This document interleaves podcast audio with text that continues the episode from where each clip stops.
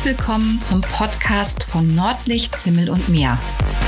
Der Podcast über Reiseberichte von Kreuzfahrten und Städtereisen sowie Tipps, Aktuelles, Meinungen und Persönliches. Hallo meine Lieben, herzlich willkommen zum Podcast von mir, der Pam von Nordlichts, Himmel und Meer. Heute starte ich mit meinem Reisebericht der blauen Reise 1 auf der Mein Schiff 2. Der Restart nach dem Lockdown. Da war er nun, der Moment, auf den wir so lange warten mussten. Ein halbes Jahr nach unserer letzten Kreuzfahrt, übrigens auf die Azoren, und zwei abgesagte Kreuzfahrten später, durften wir am 24.07.2020 wieder an Bord der Mein Schiff Flotte von TUI Cruises. Die Mein Schiff 2 startete ab Hamburg zu ihrer ersten sogenannten blauen Reise.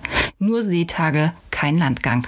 Wir haben uns also auf dieses Experiment eingelassen, waren wir doch das erste Kreuzfahrtschiff weltweit, das sich nach dem Lockdown durch die Corona-Pandemie auf den Weg machte. Wie sagte meine Mitfahrerin, Instagrammerin und Bloggerin Julia von Smarty Julia, All Eyes on Us. Wir machten uns pünktlich am frühen Nachmittag auf den Weg nach Steinwerder zum Kreuzfahrtterminal. Vorher hatten wir übrigens eine Nacht im Empire Riverside Hotel Hamburg genächtigt. Aber diesen Artikel reiche ich euch nach. Es ist nun nicht das beliebteste Terminal, da es einfach nicht besonders gut zu erreichen ist und etwas außerhalb liegt. Wir sind mit dem Pkw angereist und haben, wie wir es immer tun, bei Parken und Meer einen Parkplatz reserviert. Dieses Mal direkt am Anlegeplatz. Da waren die Wege zum Schiff besonders kurz. Es ist aber auch möglich, zum Beispiel mit dem Shuttlebus von TUI Cruises dorthin zu gelangen, wenn man beispielsweise mit dem Zug anreist. Mitarbeiter standen vor Ort bereit, die Gäste zu den richtigen Bussen zu geleiten und man informierte mich darüber, dass die Shuttlebusse nur zur Hälfte gefüllt wurden, damit der Sicherheitsabstand gewahrt werden konnte.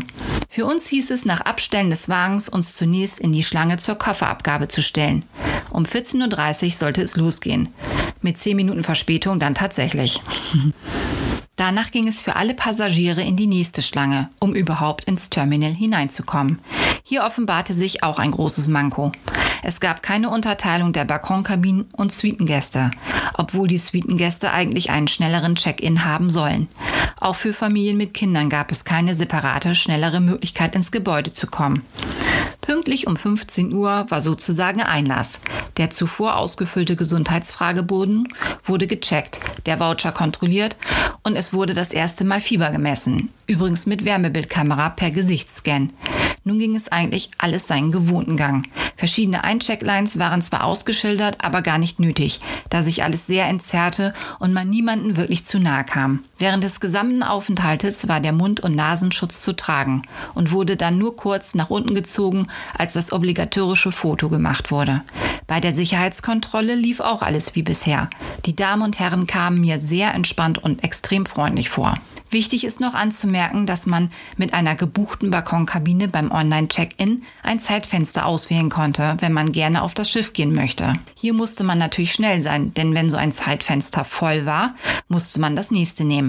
Als Suitengast war dies nicht nötig, da man an Bord erscheinen konnte, wann man wollte. Übrigens haben wir alles in allem etwa 40 Minuten benötigt, um auf das Schiff zu kommen. Leider gab es nach uns Probleme mit der Vouchererkennung, sodass sich der Einlass mehr und mehr verzögerte und Passagiere teilweise bis zu drei Stunden warten mussten. Unser erster Gang ist normalerweise in die TUI Bar, um einen ersten BBC zu trinken. Dieses Mal sind wir direkt zu unserer Kabine gegangen, wo schon der Koffer vor der Tür auf uns wartete und die Bordkarten im kleinen Postfach an der Kabinentür. Wir haben uns nur kurz frisch gemacht und sind dann direkt zur X-Lounge hochgefahren. Da wir doch mittlerweile großen Hunger hatten, ja okay, ich hatte großen Hunger und ein klein wenig Champagnerdurst aufkam.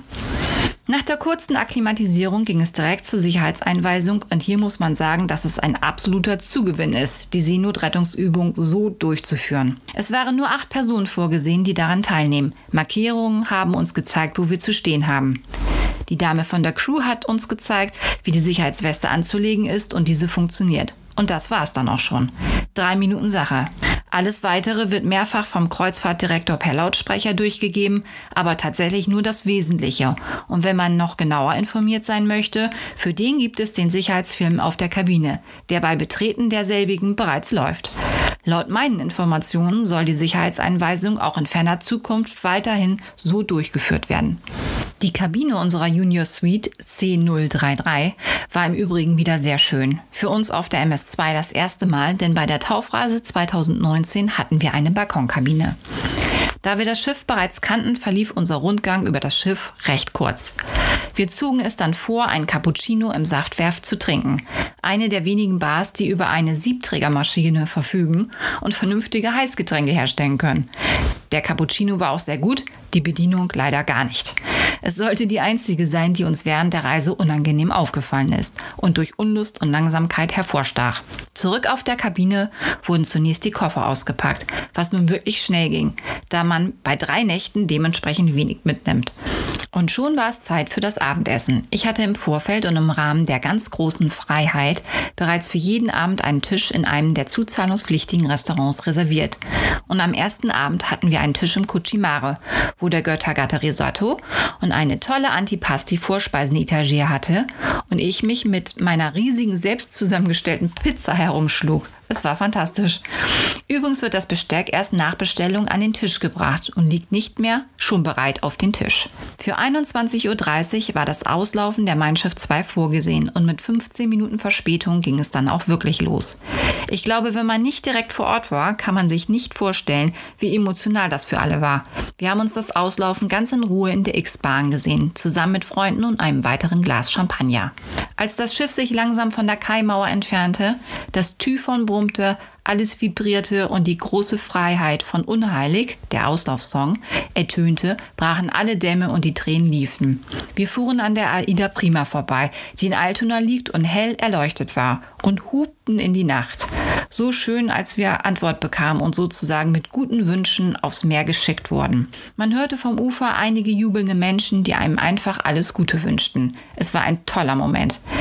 Irgendwann war es dann aber auch Zeit für das Bett und wir verabschiedeten uns von diesem emotionalen, denkwürdigen Tag.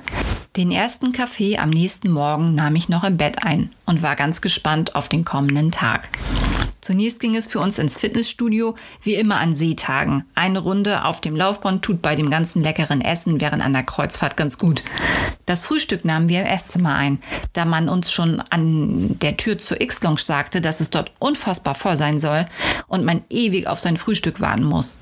Im Esszimmer hinten im Heck des Schiffes war es dann wunderbar ruhig und angenehm. Die Crew war noch ein wenig verunsichert. Die Arbeitsabläufe saßen noch nicht zurecht, aber total bemüht und freundlich. Und qualitativ waren die Speisen sehr gut. Das typische Kreuzfahrerfrühstück Egg Benedict schmeckte hervorragend. Ich hatte für 11 Uhr eine Massage gebucht. Man musste vor Beginn der Behandlung seine Hände waschen und desinfizieren. Lag man auf dem Bauch, durfte die Maske ab, da man ja durch das Loch nach unten atmete. Lag man auf dem Rücken, musste die Maske wieder auf. Ich empfand es als völlig problemlos. Wir blieben bis zum ersten Regen der Reise in der hohen Luftbar und genossen das Wetter, den Ausblick und einfach den Wind, der endlich wieder um unsere Nasen wehte. Der nächste Gang führte uns zum Esszimmer zurück, wo es lecker Kaffee und Kuchen gab und wir den fantastischen Blick auf die Heckwelle genossen. Der obligatorische BBC wurde dann mit einem Tag Verspätung auch noch in der Tuiba eingenommen. Nachdem wir uns noch kurz auf der Kabine ausgeruht hatten, ging es für uns auch schon ins Esszimmer zurück. Dieses Mal, um lecker zu Abend zu essen. Das Wetter war nun nicht mehr ganz so schön und je näher wir Christiansand kamen, desto nebeliger wurde es.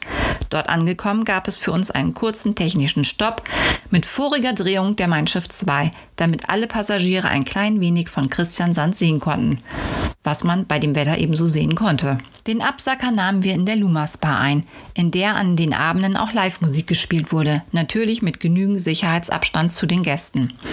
Den zweiten Seetag begannen wir wieder mit Sport und dieses Mal einem leckeren Frühstück in der X-Lounge. Es muss am Tage zuvor massive Beschwerden gegeben haben. Wir selbst hatten ein langes, konstruktives Gespräch mit dem Hoteldirektor, denn das Personal war dort komplett ausgetauscht worden. Und für uns galt an diesem Morgen, dass es wirklich gut und zügig lief. Im Laufe des Tages hörte man auch wieder andere Stimmen, aber wir konnten wirklich nicht klagen. Bei einem kurzen Abstecher in den Diamanten traf ich dann auf eine lang nicht gesehene Freundin und wir plauderten bei einem Café über dies und das und Gott und die Welt. Im Verlauf des Tages saßen wir ein weiteres Mal gemütlich in der hohen Luftbar und genossen die Sonne und das Meer. Dann wurde es Zeit für einen ganz besonderen Moment, den der Kapitän zur Mittagszeit bereits angekündigt hatte. Wir wollten uns am Nachmittag mit der Mein Schiff 4 auf Höhe von Helgoland treffen und uns zuwinken. Was dann tatsächlich passierte, werde ich mein Leben nicht vergessen. Auf uns wartete nicht nur die Mein Schiff 4, sondern auch die Mein Schiff 6. Zunächst fuhren wir mitten zwischen den Schwestern durch, die sich auch langsam in Bewegung setzten. Wir fuhren langsamer und wurden von den beiden anderen Schiffsklassen flankiert, bis die beiden abdrehten, Richtung Heck fuhren, Achtern kreuzten und schließlich wieder bis zum Bug aufschlossen. Und so eskortierten die zwei uns Richtung Elbmündung. Während des ganzen Manövers wurden die Typhons von allen Schiffen betätigt. Es wurde gejubelt und gewunken und viele Tränen vergossen. An dieser Stelle möchte ich den Berichterstattungen widersprechen, in denen mitgeteilt wurde, dass Passagiere nicht auf die Sicherheitsabstände geachtet hätten und keine Masken trugen. Wir befanden uns im Freien und soweit ich das beobachten konnte, haben die Gäste ihre Masken aufgesetzt, sobald es enger wurde und der Mindestabstand nicht mehr gewährleistet war. Wir alle hatten Gänsehaut und waren sehr ergriffen von diesen tollen Momenten. Es war einfach schön. Den Abend verbrachten wir im Inneren des Schiffes, zunächst im Surf and Turf und später ein weiteres Mal in der Lumas Bar bei sehr guter Live-Musik. Tja, und dann war das Ereignis auch schon wieder vorbei. Wir machten gegen 4 Uhr morgens in Steinwerder fest und waren von der ersten Hochseekreuzfahrt nach dem Lockdown sicher und fröhlich wieder in Hamburg angekommen. Ein letztes Frühstück in der X-Lounge, welches wieder problemlos und entspannt verlief, ein letztes Schlendern über das Schiff, die letzten Fotos, die noch unbedingt gemacht werden mussten, Verabschiedung von dem ein oder anderen Crewmitglied, welches man schon länger kennt und dann mussten wir von Bord. Wir waren einer der letzten Passagiere, die noch da waren und es war bewegend, das Schiff so leer zu sehen. Zum Glück wird es nur ein kurzer Abschied von der Flotte sein, denn in wenigen Wochen, Ende August, geht es wieder an Bord. Dieses Mal auf die Mein Schiff 1, die ab Kiel für eine Woche auf Panoramafahrt geht. Da kann man den Abschied durchaus besser verkraften. Was ihr noch wissen solltet, die Umsetzung, um die Hygienevorschriften und Sicherheitsabstände zu gewährleisten, war von TUI Cruises vorbildlich. Im Fahrstuhl durften jeweils nur vier Personen mitfahren. Unterteilt war es mit Klebestreifen in Boxen. In allen Restaurants wurden Tische entfernt, damit genügend Abstand zwischen den Gästen herrschen konnte. In den Bars wurden ebenfalls Tische entfernt und es lagen Schilder auf diesen, um mitzuteilen, dass dieser nicht besetzt werden darf. An den Bars durfte gar nicht gesessen werden. Die Liegen auf den Sonnen- und Pooldeck waren dezimiert und mit genügend Abstand gestellt. Es waren viel mehr Desinfektionsspender auf den Schiffen verteilt. Es wurden teilweise Laufwege vorgegeben, markiert am Boden, damit man sich nicht zu nahe kam. In den Selbstbedienungsrestaurants gibt es kein Selbst mehr. Alle Speisen werden nach Aussuchen herausgegeben. Mein Fazit, es war ein gelungener Restart für TUI Cruises und somit für die gesamte Kreuzfahrtbranche. Ich habe mich zu keiner Zeit unsicher gefühlt oder in Gefahr gesehen. Ganz im Gegenteil. Ich fühlte mich gut aufgehoben und habe diese Kurzreise extrem genossen. Hui, das war's also. Das war die Premiere meines ersten richtigen Reiseberichts, den ich euch vorgelesen habe. Nachlesen könnt ihr das Ganze auf meinem Blog www.nordlichtshimmelundmeer.de. Ja, und ansonsten kann ich jetzt nur noch sagen, habt vielen lieben Dank fürs Zuhören. Ich hoffe, es hat euch ein klein bisschen Spaß gemacht und ihr hört beim nächsten Mal wieder rein. Habt es fein, euer Nordlicht Pam.